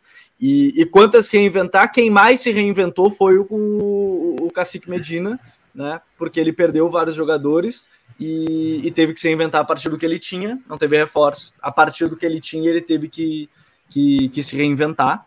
Né? Então, se reinventar mesmo, porque assim, o, o Eduardo Domingos perdeu o principal jogador dele, né? Que foi o Lapuga Rodrigues, mas ele já tinha um cara que poderia assumir a responsabilidade do time tão cedo, que era o Facundo Farias, que é titular hoje, né? Um segundo atacante, não é um meio armador, é um segundo atacante que pode até jogar um pouco mais recuado, mas aí, em termos de responsabilidade, ele, ele pode ter perdido um cara que foi muito importante, mas ele encontrou um outro que seria tão importante quanto. Então, é, quem se reinventou mesmo mais, né? Foi, foi o Medina perdendo jogadores e, e chegando esses caras aí, ele, ele, trabalhando com o que ele tinha mesmo. Gabriel, e sobre se reinventar, é, certamente são dois caras, acho que até o Domingos mais que o, que o Medina, me parece, é, caras tiveram que fazer mais com menos, né? É, nesse ponto, quando o Inter agora está promovendo as sete gurias do Sub-20, enfim, quando tem o trabalho também do Grossi, que é um cara que conhece muito o futebol argentino, por exemplo, tu acha que daqui a pouco poderia dar um casamento assim bom entre Medina e Grossi ou Domingues e Grossi para prospectar talentos uh, América do Sul afora? Eu acho que sim, e, e tem um ponto, acho que aí, nesse caso, me parece que pende mais para o Medina, assim, eu não conheço muito o trabalho do, do Domingues nesse sentido, né, nessa questão de prospecção, sei que ele usou alguns jogadores, mas não sei esse trabalho, é que no, é, no Tajeres, o treinador, ele trabalha muito nesse sentido também, né, porque, de uhum. novo, é, é um projeto muito consolidado em, em formar jogadores, vender, uhum. em ter uma análise, é, é, um trabalho muito grande que vem lá de cima para é, trabalhar e, e, formar alguns jogadores ou prospectar alguns jogadores. De novo, o Tajeres tem um dos trabalhos, se eu não me engano, se eu não me engano, é o perfil Lapizar del, de, Depois eu mando o, o, o link para o colar, se for esse mesmo, e ele manda para você, pessoal uhum. aí do chat e tal, pode compartilhar com todo mundo. Eles têm um trabalho que eles fizeram uma entrevista com um dos caras, coordenadores técnicos, bem coordenador técnico, mas é um cara que trabalhou nesse projeto do Tajeres, que é bem legal, é um trabalho muito forte de prospectar em times bem menores, né? O Tajeres já não é uma grande uhum. potência, mas que fez o Tajeres se consolidar no cenário nacional e, querendo ou não, a gente olha o Tajeres nos últimos 3, 4 anos, foi duas vezes para Libertadores. Se olhar para o Tajeres, isso é muita coisa, né? Então, é, eu acho que é assim, olhando o Medina, ele trabalhou já dentro desse sentido, nesse trabalho. Então, acho que faria um pouco mais de sentido. Deixa eu te perguntar uma do Leonardo Oliveira aqui também, ó. A vantagem de chegar sem conhecer o elenco é analisar de forma igual a todos, sem privilegiar os medalhões como o Patrick, que deve ficar, diz Leonardo Oliveira. Aqui é, no mas aí, aí tem, um, tem uma coisa, Léo, chamada. É, gestão de grupo. do vestiário, gestão de grupo também, enfim, não é assim. Não é assim. Não são todos iguais, uns, são uns mais iguais que os outros, né? Como diria o nosso querido Orel. Tem um debate que está rolando, Gabriel, hoje à tarde nas redes sociais aí sobre técnicos estrangeiros ou não, tá? É, tu tá falando bastante sobre o Eduardo Domingues, sobre o próprio, o próprio Casque Medina. Eu queria te fazer uma pergunta nesse contexto também sobre o Roger Machado, tá? Que é dos nomes brasileiros os mais cotados. Como tu enxerga o casamento do elenco do Inter com o Roger Machado pegando o último trabalho dele no Fluminense? Vamos botar o Bahia nesse rolo aí também, que são os trabalhos mais recentes. Como é que tu enxerga essa possibilidade também? Eu tenho uma teoria sobre o Roger que quando a gente viu o Roger surgir, e a gente acompanhou mais de perto, né? Gente, não, se duvidar, a gente trabalhava até junto. Eu, o Colar, o, o Thiago, a gente trabalhava até junto na época do Roger. Quando a gente vê ele surgir, o que, que a gente vê? Um time que tinha posse, atacava, um time muito vertical. Vocês vão lembrar, a estreia dele contra o Corinthians 3 a 0 Era um time que foi muito bem. Só que o Roger, ele meio que foi se moldando, eu acho, a necessidade, não sei se do futebol brasileiro, ou ele se moldar, informar alguns times, talvez pelo elenco, né? Vou pegar o elenco do, do Fluminense aí, ele tinha dois caras de mais de 30 anos ali na frente, né? O Nenê e o Fred. Ele não tinha como pedir para esses caras marcarem alto 90 minutos, né? Senão ia matar os dois fisicamente, eles não iam fazer isso. Mas ele tinha dois pontos muito rápidos, né? O Luiz Henrique e o Caio Paulista, depois o Gabriel Teixeira e tantos outros. E ele se mudou para um time que se defendia muito bem, porque ele tinha o Nino e o Lucas Claro muito bem nesse sentido. Tinha três meio-campistas muito fortes, né, em vários momentos, ou dois em alguns momentos, que era o André, Martinelli, o Iago Felipe. Então ele se moldou muito, assim, quando a gente fala do Roger, a primeira coisa, eu acho que muita gente vem, principalmente aqui do Sul, é olhar o Roger do Grêmio, mas eu acho que ele já não é mais aquele Roger do Grêmio. Mas aí, o meu grande, a minha grande situação com o Roger, é, e por tudo que eu já ouvi de pessoas que trabalharam com ele, foram treinadas por ele, o trabalho tático dele é incrível, é muito bom é alto nível, assim, é jogador olhar e fazer treino de alto nível. Porém, isso vocês vão. E, aí, além das informações, a gente olha na prática. Ele não conseguiu manter um poder de convencimento para esse grupo durante um período muito longo. Né? Ele não conseguiu manter o grupo motivado e interessado, digamos assim. Não sei se a palavra certa é interessado, mas é, é, talvez ele tenha tido pouco de gestão do vestiário em si né, de conseguir trabalhar com que o grupo ficasse é, no limite ao longo de toda uma temporada. Isso foi visto no Bahia quando ele chegou. Conseguiu fazer um Bahia bem propositivo, mudou um pouco.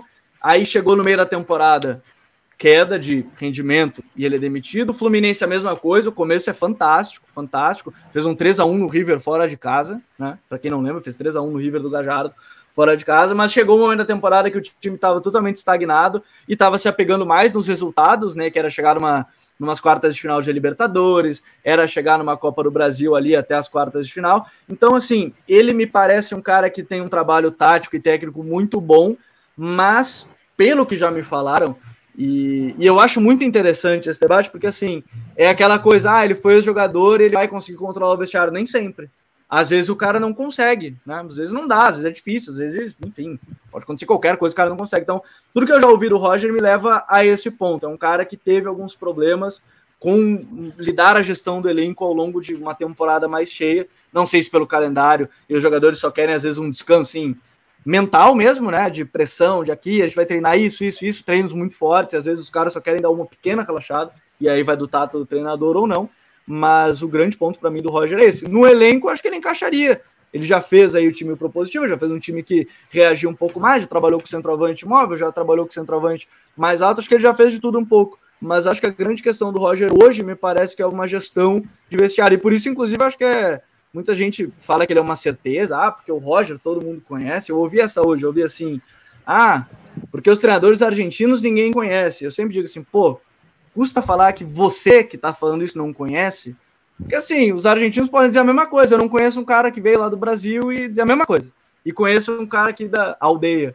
Mas eu acho que serve para qualquer um. Eu conheço mais, talvez assim, eu conheço tanto quanto. Eu conheço tanto o Roger quando eu conheço hoje o Domingos ou o Medina. Então, assim, é, o trabalho de campo deles pode ser, mas a gestão aparentemente a do, a do Roger hoje talvez seja um pouco abaixo. E acho que esse, Gabriel, seria o grande tendão de Aquiles do Roger, e por isso uhum. não é o uhum. fecha 1, não por tanto demérito dele, mas pela dificuldade que ele encontraria num, num, vestiário que é muito difícil fazer essa gestão. Se em vestiários menores, eu não estou dizendo que o Bahia e o Fluminense são menores do que o Inter, mas onde a panela de pressão, o, vamos dizer, era menos sórdido o ambiente, ele não rendeu, o vestiário do Inter está maculado. Isso é uma coisa que tem que se dizer. O vestiário do Inter hoje ele não é para amadores. Né? O vestiário do Inter não é encontro de freiras. É claro que daqui a pouco um desbarate do elenco, mandando um para cada lado, e isso pode acontecer, talvez até o sinal é que isso aconteça, facilita para dar um, novos ares. Mas hoje, eu acho que isso advoga contra o Roger. Ele, se, ele não assumir as rédeas de um vestiário tão porreta quanto é o do Inter. Antes do, do, da gente fechar, eu não posso deixar de perguntar para o Gabriel Colar, e acho que o pessoal também fica curioso nessa. É, voltando ao Medina e ao Domingues, que são os objetos da análise, quais são os, vamos dizer assim, os homens fortes deles que daqui a pouco eles poderiam sugerir ao Inter, né? Quem são os caras dos times deles que daqui a pouco podem aparecer aí como, com, com pelo menos sugestão, não sei se contratação, mas sugestão para contratação. Eu acho que os principais é, do Domingos ele certamente indicaria o Facundo Farias, mas provavelmente o valor dele seria um pouco elevado, porque ele é um cara que encaixaria muito bem, né? Um segundo atacante que encaixaria, por exemplo, com o Yuri, né? Porque ele sai mais da área, ele busca essa, essa vitória pessoal. Muita gente lá na Argentina tá fazendo comparação com o Tevez, inclusive, por ser esse segundo atacante, né? Para o imaginário, não vai ter a qualidade do Tevez, não sei, acho que não mas no imaginário, assim, para entender, é mais ou menos parecido com, com isso.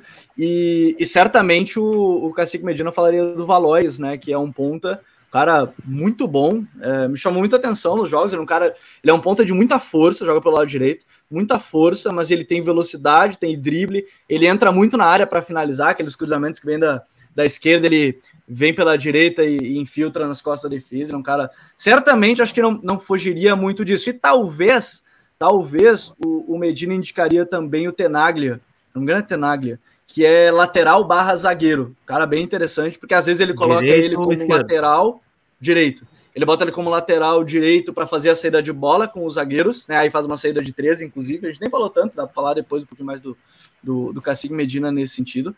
É, ele usa às vezes o lateral para fazer essa saída de bola e, e poderia ser um, um jogador dele a, a, indicar. Mas aí a questão é valores, né? Porque do que eu já ouvi também são jogadores um pouco mais caros, porque eles sabem que tem uma projeção um pouco maior, assim. Pequeno detalhe, né, Gabriel? Pequeno detalhe. É, é baixo, né? La Plata. não temos plata, não é plata. Mandou o seguinte, tá? Gabriel disse que o Medina tem um ponto que é muito bom fisicamente, que ah, acho que é ponta, né?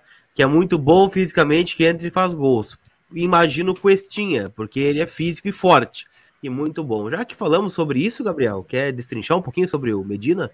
Né, no teu campo tático, vamos botar na tela aí também. Dá pra galera falar, dar uma olhada no campo tático do Medina também, né? Que é outro cotado, menos força em relação ao Domingues, mas também é bom a gente dar uma olhada, né? É, eu achei, eu achei muito curioso, porque é, quando o nome do Medina surgiu, eu, eu, vou vendo mais ou menos, porque como já tinha os dois vídeos lá no canal, né? A gente vai vendo mais ou menos a febre dos torcedores vendo os vídeos, né? Eles vão comentando, vai vendo. Tem alguns. Eu gostei muito de alguns que era tipo assim: um comentou no Eduardo Domingues, printa que ele é o novo técnico do Inter, mas ele comentou a mesma coisa do Nubedina, printa que é o novo técnico. Acertou, né? 50% de chance. É, ele tem 50%, sim. Então, aí Você me lembrou o professor, tá Gabriel, tinha um professor de cursinho de redação, na época que eu, que eu, dava aula num certo cursinho, que ele dizia que ele era o oráculo dos temas de redação, ele sempre acertava. Mas ele tinha um perfil no Twitter que ele apostava em todos os temas possíveis, um dia, cada dia um tema. E aí, quando dava lá alguma coisa mais próxima, ele recuperava um daqueles tweets, eu falei, eu avisei que seria esse. Sim, apostou 365 nome, né? Aí é fácil, né? né? Aí eu gostei, o cara falou, não, printem que. Ele, é, ele é o técnico, botou nos dois. O Medina, e, e, aí eu vou muito pelos comentários que eu vi, e obviamente eram muitos torcedores colorados que chegaram lá no canal por isso. O Medina, muita gente falou, ah, ele é esse modelo anos 90, não sei qual é a crítica ao futebol nos anos 90, que era muito bom de ver, inclusive, mas enfim, é verdade. a crítica ao, aos anos 90. É, mas enfim, é, e aí, ah, é um futebol simples, reativo e tudo mais. Pode ser, de novo, eu eu digo assim, ele é simples, entre aspas, porque aparentemente tu olha assim, tá, a saída de bola, ele não tem nenhum pudor de fazer o lançamento longo para o centroavante, não tem nenhum pudor de fazer isso. Né? E aí, por isso que eu disse, precisava de um 9 que vai brigar pelo alto né, para ganhar essa bola. Ao mesmo tempo que a saída de bola não era algo muito elaborado. Você olhava assim, nossa, é uma saída de bola que vai vir o terceiro volante. Não, não vai inventar muito. O time adversário começou a pressionar, ele podia fazer o lançamento longo para o centroavante, ou então ele chamava os zagueiros que ficavam próximos do goleiro, os laterais, ficava todo, é, o que a gente chama de uma saída sustentada, né? Você sustenta mais jogadores no seu próprio campo para ter menos chance de errar né, o passe, porque vai ter mais, mais jogadores na sua zona, o adversário vai começar a subir a pressão, vai tocar com um desses jogadores que está no seu campo, depois ataca de maneira rápida. Mas em alguns momentos, como eu falei do Tenagra, que é o lateral direito ou zagueiro, em alguns momentos ele fazia essa saída um pouco mais.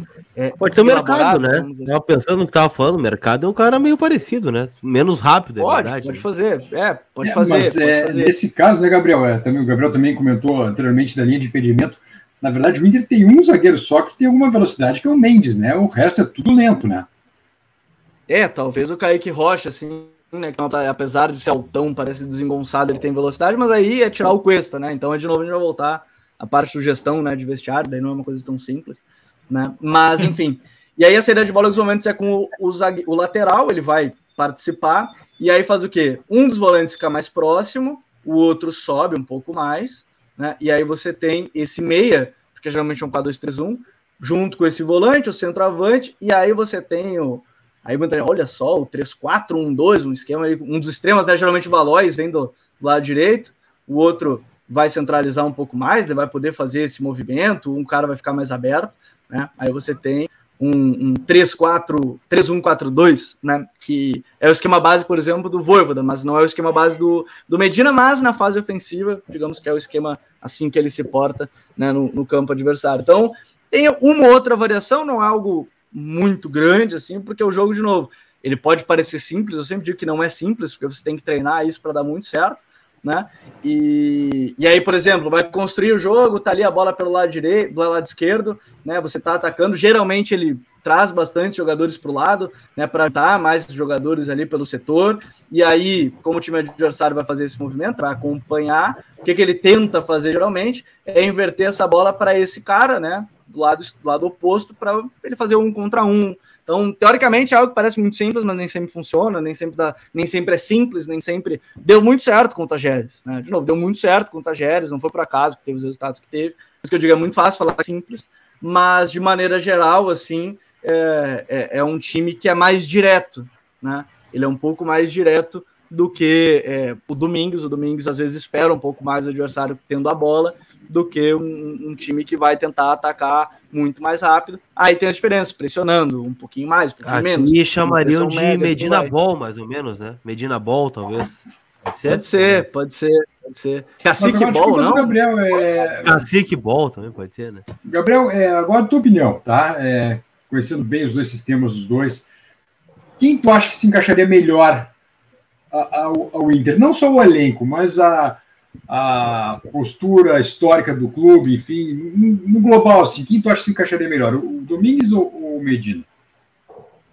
Eu, particularmente, olhando assim, é, no campo, no campo, eu falo, para mim, certamente o, o Domingos, no campo. Uhum. Porque uhum. de gestão, eu, eu confesso assim, seria é, presunçoso eu dizer que eu sei como eles trabalham de, de gestão, assim, né? Uh, a gente tem algumas informações olhando de longe, né? Que são caras bem ativos. Eu, eu brinquei dele uhum. ser o do Domingo ser o QD 2.0, porque ele é um cara bastante uhum. ativo com o elenco. Não sei como é a relação dele com direção, por exemplo. Uhum. Como eu sei com o Medina, né? O Medina teve briga com direção, mas permaneceu. Então talvez ele saiba lidar, ou a direção do, do Tagere saiba lidar com isso, com uma outra crítica pontual do seu treinador, a direção saiba lidar. Talvez tenha esse ponto também. Então, é, eu acho que tem alguns fatores que, que pesam, pelo menos dentro de campo, para mim, pesam do Domingos, porque eu não consigo imaginar ele, eu só consigo imaginar ele chegando hoje com esse atual elenco que ele vai encaixar mais rápido, né? Ele vai encaixar, ele, ele tem um, um, um sistema base muito parecido com o que esse elenco pode trabalhar e que já trabalhou, uhum. e aí seria mais fácil. Ao mesmo tempo que talvez um trabalho que o Medina tem lá, no trabalho de consolidação do Tajeres, que ele fez parte do processo, né? Não foi peça-chave nem nada, mas ele fez parte do processo, poderia dar certo, mas aí a gente vai voltar lá atrás. Uh, e eu acho que não, nem estou comparando treinadores, me parece que o Medina ele é melhor, mas é um projeto de ó, o Inter trouxe o, o Ramires na época, sabendo que o Ramires era o, a peça fundamental do projeto, e o projeto. Uhum entregue aí, ó. Você tem a carta uhum. branca para fazer o que você quiser aqui. Você vai fazer tudo que você quiser. O Medina não tem essa liberdade toda, porque o projeto da Tajeres também é um pouco maior nesse sentido. O do Del Valle também era, e eu acho que é importante frisar, até para os torcedores, ah, tá vindo mais um, um, um Ramires, é que o Del Valle tem um projeto tão consolidado que trouxe o Renato Paiva, que é um português, e a gente entrevistou ele uma vez, ele falou, eu tive, eles tiveram uma entrevista de emprego comigo e eu precisei me moldar a eles. Não foi o contrário. Não foi o contrário, é, ah, vocês vão me moldar ao Renato Paiva. O Renato Paiva que vai se moldar ao, ao Independente do Vale. Então, por isso que eu digo assim, foi um, o Inter ele teve um, um erro de leitura de quem era o Ramires, de trazer. Não sei se vai ser o treinador que vai estar na América do Sul mais uma vez, não sei, mas no Del Valle ele fez um grande trabalho. Então, o Medina ele tem um pouco menos disso, mas eu acho que talvez, é, eu acho que talvez é ótimo. Eu, eu tenho a impressão que o Domingues chegaria mais pronto para esse clima de pressão, bomba. Sim, uhum. o Inter vai ter que chegar. O Inter tem que ganhar um título no sentido de aliviar a pressão. Não digo que o uhum. Gauchão vai mudar os rumos do Inter, mas vai aliviar a pressão do Inter. Perder um título, um, um Campeonato Gaúcho com o Grêmio na Série B, me parece que é só uma bomba prestes a explodir. Não ganhar o título gaúcho me parece uma bomba preta ali, esperando acabar é. o Campeonato Gaúcho. Se o Inter não ganhar, é uma bomba prestes a explodir em termos de pressão externa. Né? Não sei interna, mas em termos de pressão externa é muito grande. Então eu acho que o Domingues ele chegaria mais preparado para isso, porque o elenco já estaria é, mais adaptado às suas ideias, e eu acho que esse é o primeiro ponto. Em termos de gestão de elenco, acho que os dois trabalham de maneira geral, mas eu não sei em gestão de maneira maior, né? Projeto, clube. Né? O Medina eu sei que trabalha num projeto interessante que é o Tajeres. Mas aí é, é, a grande dúvida. Por isso que hoje, dentro do campo, que seria a primeira coisa que eu ia olhar, eu acho que o Domingos encaixaria muito bem.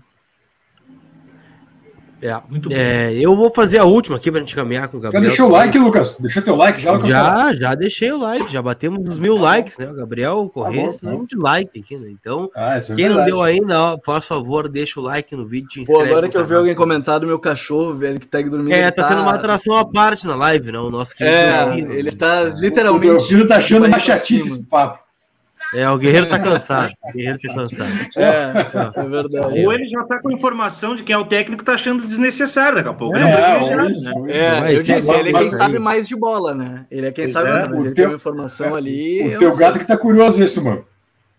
Não, o Theo é, é, é, dureza, cara. É dureza. Ah, tá todo mundo aí, né? Tá aí o, o nosso amigo. Ó, ele, ele acabou de me dizer que nós tá tirando onda. Nós tá tipo surfista, é Cacique Medina, viu? É, o Oliver tá aí também já. já apareceu também. É, eu queria voltar nesse tema do Ramires um pouquinho, uhum. só pra gente, pelo menos a minha parte, caminhar, que a gente tá estendendo um pouquinho mais, né? Mas com o craque que a gente tem que desfrutar o máximo possível. Né? Verdade. Né?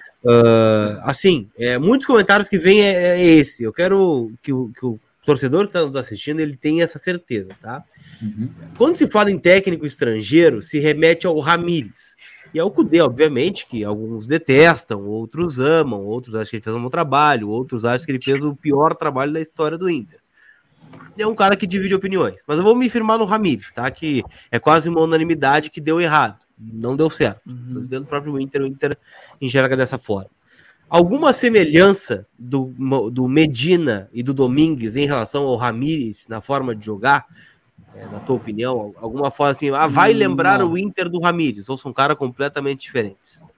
Não, bem diferente, bem diferente. E, e como eu acho que é importante a gente frisar que. E, e eu vejo muito esse debate nas redes sociais, assim, volta e meia eu vejo essas discussões e eu acho sempre muito interessante, porque muita gente culpa basicamente é, o elenco por derrubar o Ramires. Né? Aqui eu não vou fazer o advogado diabo nem nada, mas eu acho que assim cabe a um profissional que é um treinador que vai trabalhar num grande clube conseguir lidar minimamente com o teu elenco. E eu não estou dizendo que ele estava certo, mas tem que lidar. É tipo chegar alguém no meio do voz e achar que manda em todo mundo e que vai ser assim e não vai ouvir absolutamente ninguém. E, ah, azar de vocês, eu vou fazer do meu jeito, azar de vocês. É, é mais ou menos isso. Eu ouvi algumas pessoas falarem que era mais ou menos assim que você podia mostrar para ele o time sofrendo gol todo jogo, você podia mostrar para ele, Ramires, que o time estava. Não precisa mostrar porque o time está sofrendo gol e não está ganhando. Você podia mostrar claramente que está acontecendo isso e isso. Quem sabe a gente faz isso que ele não ia ouvir, entendeu? Então acho que isso aí é o básico de um profissional ter a gestão né, de, um, de um elenco. Dentro do modelo de jogo, é, o Ramires ele é, por ser espanhol, e eu acho que é importante a gente frisar também, ele tem uma cultura de jogo muito diferente do futebol sul-americano, inclusive. Não é do futebol brasileiro, é do futebol sul-americano. Né? O, o jogo de posição, que é, que é algo que não nasceu no lá estritamente, né? até porque nasce na Europa com a Holanda, mas até no Brasil tem em alguns momentos, em outros times a gente já viu o jogo de posição dar certo em outros Voivoda, não, na né, Argentina também. a gente pegar agora, né, o mais recente, talvez. É, um pouco assim no Voivoda, é, deu certo dentro do, do, do Defesa e Justiça com o BKSS, o Sampaoli, né, com, com o Atlético Mineiro, dá certo, não estou dizendo que está certo ou errado de novo, não estou dizendo certo ou errado o modelo, mas é algo que é contracultural, a América do Sul, então por isso que é tão difícil de implementar, é, ele viu o futebol de maneira muito diferente do que, e de novo, o Del Valle era moldado de acordo com este modelo, e por isso que deu certo, porque os jogadores eram moldados para entender o jogo de posição. O Renato Paiva é um cara que trabalha a partir desse modelo e por isso também chegou e não precisou se adaptar há muito tempo. Então, é, eu acho que isso é um ponto importante a gente citar. Dos dois treinadores que a gente está falando, nada a ver, nada próximo. São dois caras da escola bem argentina mesmo, de, de vertentes diferentes, né? Um mais do Bianchi, um do Bilardo, um do Menotti, mais fácil, né? um do Bilardo e um do Menotti, porque a gente olha assim, o Medina é um cara que, que apesar de talvez, eu às vezes não consigo nem diferenciar muito, talvez você tenha aí São Paulo, que é mais de uma vertente, e, e o, o, me fugiu agora o treinador, do, que era treinador do Boca, me fugiu agora o nome dele, enfim, e, e aí você tem Russo. as duas vertentes. Russo. Muito, o Russo, você tem o Miguel Angel Russo, que é uma. Você vê que é uma escola bem diferente do, do, do próprio, do próprio Gajardo, por exemplo. Aí você tem ali é, é, Menotti e Bilardo, de maneira bem clara. Mas, por exemplo, eu falei do futebol dos anos 90, na Argentina se aprende quase que desde cedo, jogar com dois atacantes. Jogar com dois atacantes. Eu praticamente é, fiz a licença B e os caras ensinando dois atacantes. É losango no meio, dois atacantes. Ou então, aí você tem o 4-3-3. Mas assim, é, não foge muito disso. O dois destacantes é algo muito sul-americano, muito sul-americano. Né? Você tem um 9, o cara de movimentação. Então, assim, esses caras trabalham muito nisso, né? O Losango no meio do Domingues, esses dois atacantes, ou, enfim, essa liberdade um pouco maior aí para os jogadores de maneira geral, hum, quando chega na fase ofensiva, é algo mais assim. Então, muito diferente. Se alguém está pensando assim, ah, tá chegando o novo Ramires Pode ser que em resultado não dê certo. E aí vai, dizer que é a é, mesma. Se assim, perder, vai para a mesma cota, né? Se perder é, jogando com dois ou com atacante. Hoje mesmo eu li, Hoje eu li os caras colocarem o Cudê e o Ramires na mesma, na mesma prateleira. É, não, os caras botaram na mesma prateleira. Ah, então, assim, bem diferentes. Pode ser que o resultado bote na mesma prateleira do Ramires, mas dentro de campo, nenhum sentido comparação com os dois. Guris, Colar, eu vou fazer o meu fechamento em três em uma com o Gabriel, tá? A primeira não é três com o Gabriel. em uma, nem na coletiva, Tio Corino. Três em uma. Por favor, Belão, se reserve só uma pergunta, por gentileza. É. É. Antes da pergunta, ele dá todo um TCC, né? Ele dá todo o TCC e o melhor, é. ele diz pro técnico assim, ó, porque eu vejo que tem que ser assim, assim, assado. E o senhor, bom, eu não preciso ver mais nada, né? Tu já viu? Mas não, é bem rápido. A primeira é pedir pro pessoal, deixa o like, e Boa. compartilhe esse material, esse conteúdo. Esse conteúdo tem que espalhar, pessoal, pelo seguinte, ó. É muito cômodo falar, como disse o Gabriel lá no começo da live. Ah, ninguém conhece o cara, não tem informação sobre o cara. Bom, tá aqui toda a informação que tu precisa, ou talvez muito dela, pelo menos.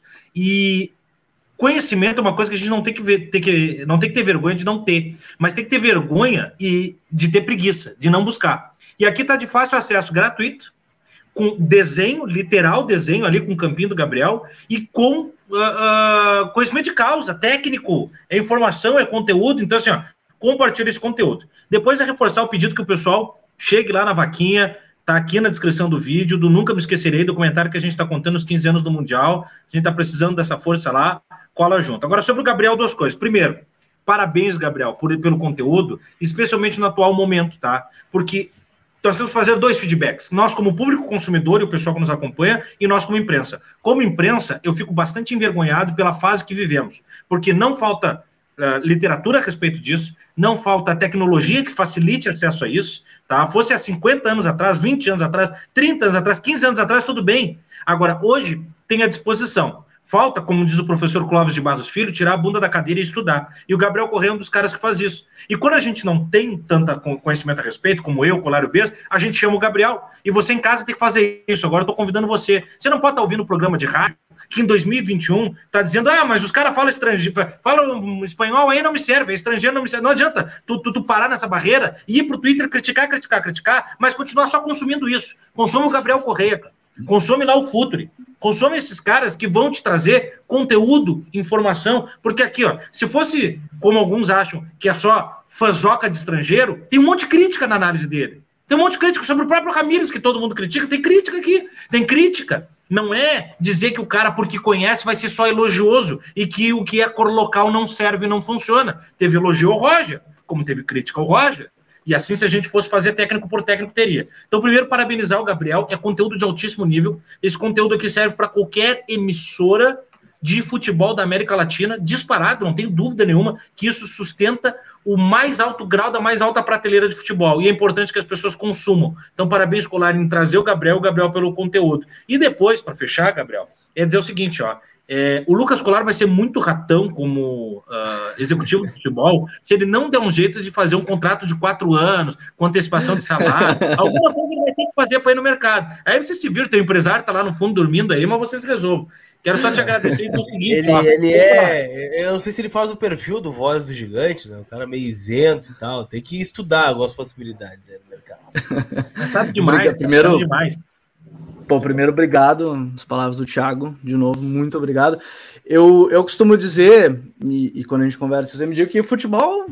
Eu não tô aqui para dizer que o futebol você tem que ver assim. Eu sempre digo assim, eu não tô aqui para mostrar, ah, você tem que ver futebol assim, tem que ser o tático e tal. Mas é assim que eu vejo futebol depois de um tempo. Assim, eu passei a ver o futebol assim. Eu, eu mudei a minha forma de ver futebol porque eu acho muito simples. É, eu acho que o que o Suman falou da, da pergunta, o, o cara chegar na coletiva e falar assim, ah, eu vi assim, assim, você devia ter visto. Pô, eu acho muito fácil. É muito fácil fazer isso, assim, você chegar para o treinador e dizer tudo que ele tinha que fazer. Talvez se ele fizesse, e, e, eu sempre digo, o comentarista nunca perde jogo, né? Antes do jogo ele diz que a escalação tá ruim e se ganhar ele vai dizer, pois é, a escalação tá muito boa. Muito fácil, não tem erro, é, é simples. O cara não, não perde o jogo, é, é tranquilo. Então eu sempre digo que tem futebol para todo mundo, mas, assim, não adianta ficar só de fato, acho que só reclamando, de novo.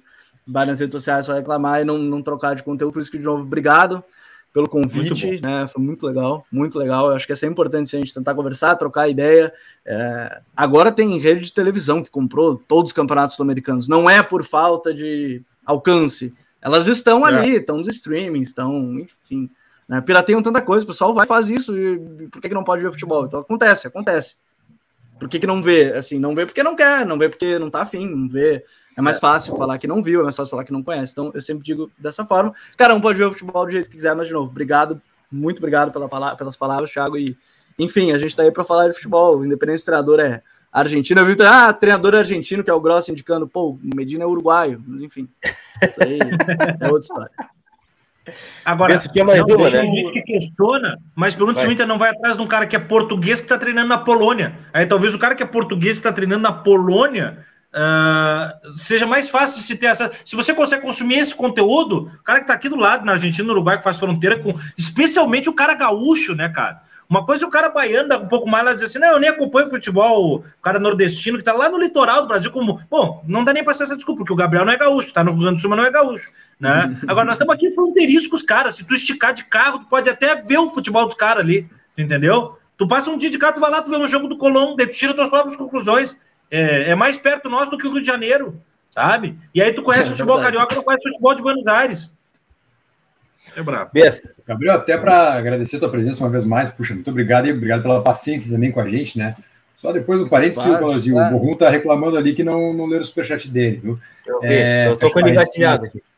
Mas agradecer uma vez mais ao Gabriel. E, Gabriel, te perguntando o seguinte: é, é, tem, a gente venda muito, muita xenofobia mesmo, muito ranço, sobretudo com o treinador platino, é, aqui no Brasil, estou dizendo, né? O que está faltando, na tua opinião, para daqui a pouco um técnico argentino vir ao Brasil, não só no Rio Grande do Sul, ao Brasil mesmo, qualquer outro clube, é, fazer um grande trabalho e quebrar esse ranço? Claro que o Voivoda fez um baita trabalho, mas não ganhou títulos, né? Fortaleza era difícil também, diante do que a gente tem uh, de, poderio econômico outros, das outras equipes. Mas o que que está faltando para um argentino ou um uruguaio mesmo chegar ao Brasil, fazer um grande trabalho, conquistar títulos e talvez acabar com esse ranço? Eu acho que primeiro respeito pelo profissional, acho que é a primeira coisa. A gente viu aqui, veio no Inter aí, o, o Eduardo Cudê é um treinador acima da média da América do Sul.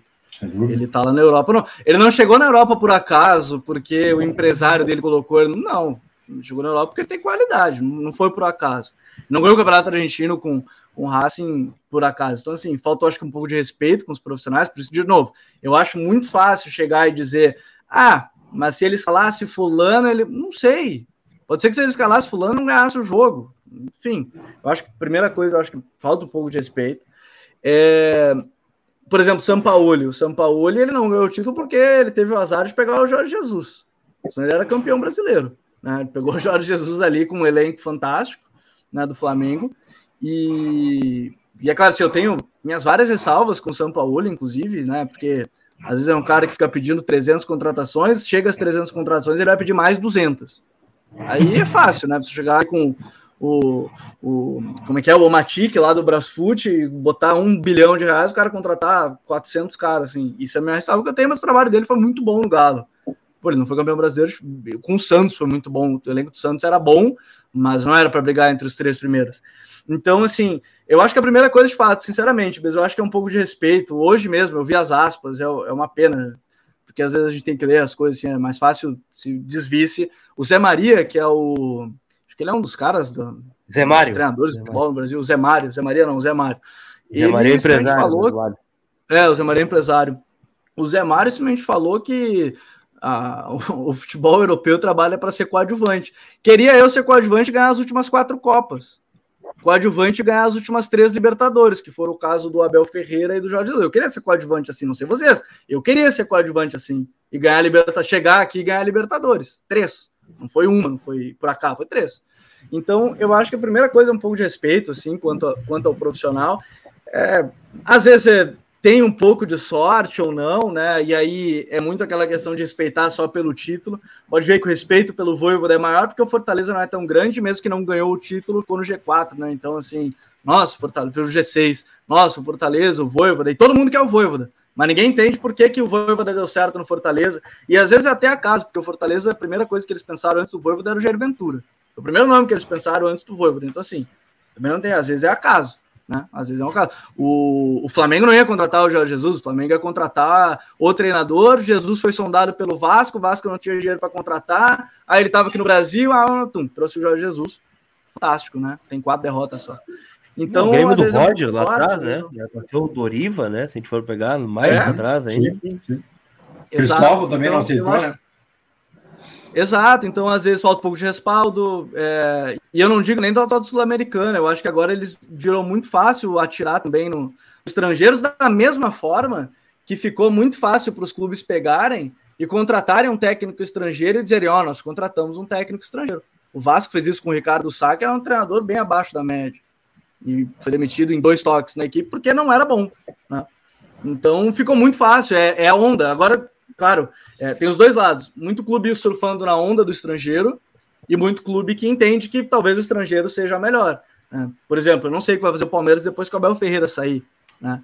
Então eu acho que tem muito esse ponto, assim, às vezes tem um pouco de sorte. O São Paulo provavelmente é, e os técnicos argentinos seriam mais respeitados. Se o São Paulo ganha o Campeonato Brasileiro ao invés de Jesus, a, a, a busca pelos técnicos argentinos eu acho que ia ser até maior. Mas, Mas ganhou Jesus. Ganhou o Jesus 19, o que aconteceu? Contrataram um monte de treinador português. Então, às vezes, também os dirigentes né? não ajudam. Né? Tem muito. O Gesualdo, o Antônio Oliveira, que, pelo que eu sei, saiu do Atlético por outras questões. No campo não foi, né? Porque se a gente olhar o trabalho do Alberto Valentim, obviamente no campo não foi. Né? Então, eu acho que às vezes falta respaldo de dirigente, de dirigente que não sabe porque contratou o treinador X ou Y, o jornalista que não sabe porque fulano e ciclano, quem é fulano e ciclano já sai dizendo que ele é ruim, então eu acho que é um pouco de tudo, sabe, Bez? Eu acho que é um pouco de tudo. E eu sou muito suspeito para falar, porque eu acabei fazendo o curso de treinador da Argentina, né? Porque o futebol, o, o curso de treinador do Brasil ele é muito fechado, tem que ser preparador, tem que ter formação em educação física, tem que trabalhar há dois anos dentro do futebol, então é muito fechado. E eu sou suspeito um pouco para falar, mas eu acho que às vezes falta um pouco de respeito mesmo de maneira geral. Senhores, uma hora e 25 de aula do Gabriel Correia aí também, né? Vou agradecer o Gabriel. Tem um recado do Fabiano Borrum aqui, tá? Para não deixar passar batido. É, Gabriel, show tua aula, nada contigo, muito bom, mas Bias não falta mais é futebol nessa geração, não no Inter, mas em geral, acaba sendo muita tática, o recado do Fabiano Borrum, no superchat, né? É, para ti o um recado, né? Então, não sei se quer responder o é, Fabiano. É, não, não sei se o Fabiano está se referindo ao sub-20 do Inter ou o quê, que a gente falou no início do programa, não sei se será isso. É, mas eu não sei se é geração, não. Né? A bola, enfim, em algum momento todo mundo, toda geração tem no corpo um pouco, né? Talvez falte desenvolver mais, né? É, falte um trabalho melhor de base, talvez, né? Um aprimoramento maior, já que não tem mais campos de várzea como tinha antigamente, né? Não sei se é isso que o Fabiano se refere, mas é, acho que acho que talento tem. Tem é que encontrar e ajudar a lapidar e a crescer, né? E teve um ali do Leonardo, né? Que a gente passou batido. Ou não? Eu vi demais. Bom, enfim, de qualquer forma, agradeço aí o Gabriel Correia, sabe que portas abertas sempre aqui no Voz do Gigante. Sensacional, sensacional. Te incomoda aí, 21 de dezembro, os caras querendo falar de tática de treinador. Não, daqui a pouco, quando o Inter anunciar, a gente incomoda de novo, hein? Ah, certamente, né? Dá para destrinchar bastante aí sobre o Eduardo bota Domingues. Na folha, bota na folha. É, o... é, as negociações, não, não tem novidade sobre as negociações, Thiago. É, enfim, Mas faz um estamos, pacotão, cara. Faz um estamos, pacotão. estamos atentos ao mercado, já diria o, o executivo aquele, né? Ó, mercado, Gabriel, nós mandamos, nós mandamos o Ganso, o Caio Paulista e o Muriel. é. e o Edenilson, mais ou menos isso. É mais ou menos por aí. O Leonardo Oliveira disse que o último bom time que ele lembra tinha o Nilmar e o Lisandro Lopes. Acho que sobre dois atacantes. Ele tá treinado por estrangeiro, né? É, Logui. É, é. Mas enfim, tá? Quero agradecer ao Gabriel aí pela presença, né? Como sempre, excelente, muito bom. E para te acompanhar, Gabriel, já que no Voz ainda né, o mercado não, não permite, né? Como é que posso me acompanhar aí nas tuas redes sociais, lá no Futuri? Deixa o, o, o serviço aí para a rapaziada. Nas redes sociais é fácil, porque é arroba Gabriel Corrêa, então é mais fácil de achar. Não tem né? underline mais? Não tem mais? Não, não tem mais, não tem mais. Eu fiquei muito mascarado, né? Tava trabalhando na banca, os caras verificaram o perfil, daí eu fiquei assim, bah, os caras verificaram, tiraram o underline, só arroba Gabriel Corrêa. Eu falei assim, bah. Até tenho medo de twittar, né? Vai que os caras olham, pô, o cara tá tweetando, vou tirar o verificado dele e tal. Então tá ali, arroba Gabriel Corrêa, mais fácil de achar. E no, no perfil do Futre, né, que é onde eu mais tenho aparecido, que é no canal ali no, no YouTube, aqui no YouTube, né, que é a Futuri, F-O-O-T-U-R-E. Se você botar aí análise tática Domingues, análise tática Medina, provavelmente vai ser o primeiro vídeo ali que vai aparecer, né? Então é mais fácil até de achar, acho que dessa forma, já que a gente está falando dos dois. Ali eu tentei detalhar, assim, com imagens também, né? Mais do que o campinho com imagens também, acho que pode ajudar também o torcedor que estiver vendo. Então, para quem quiser me acompanhar, aí pode ser no perfil do Twitter, onde eu tuito, tenho tweetado cada vez menos, mas enfim, e no YouTube, que é onde tem aparecido mais. Então tá. É, Thiago Suman, Leandro Besma, boa noite para os amigos também. Se comportem aí nesse final noite. de terça-feira, né? Vai ah, que aparece o canal oficial do clube. É, não, ah, não, é, é importante. Aí a gente está tá atento já. Mas eles aproveitem. É, eles que lutem, né? Porque o, o, o, noticiário do Grêmio tá pegando fogo agora de noite aí, né? Do Inter segue tudo na mesma, tudo tranquilo, tudo, tudo ok, tá? Vamos poder dormir sem treinador e acho que vamos acordar sem treinador ah, também. Uma, né? uma, informação, não sei se todos viram, mas é. o São Paulo tá indo. Tá, tá em vias de contratar o Nicão. O Nicão, né? O Nicão e o Alisson do Grêmio, né? O Alisson aquele. Medíocre, covarde. Esse Alisson tá indo pra lá, né? O Alisson do, do Grêmio. Mas enfim, isso é pauta para amanhã. A gente se encontra na quarta-feira, meio-dia e 30, com um meia hora aqui já com o Alexandre Ernest novo no comando, né? Vou voltar pro meu posto aqui, vai estar tá tudo certo, beleza? Aquela gritaria então, toda, obrigado. né? É, aquela coisa toda de oh, aquela coisa é. mais, mais, mais peculiar do nosso querido Alexandre Ernest, beleza? Então, gente, um abraço para todo mundo. Obrigado ao Gabriel de novo. A gente se vê, como eu disse, amanhã, meio-dia e 30. Valeu, um abraço. Tchau.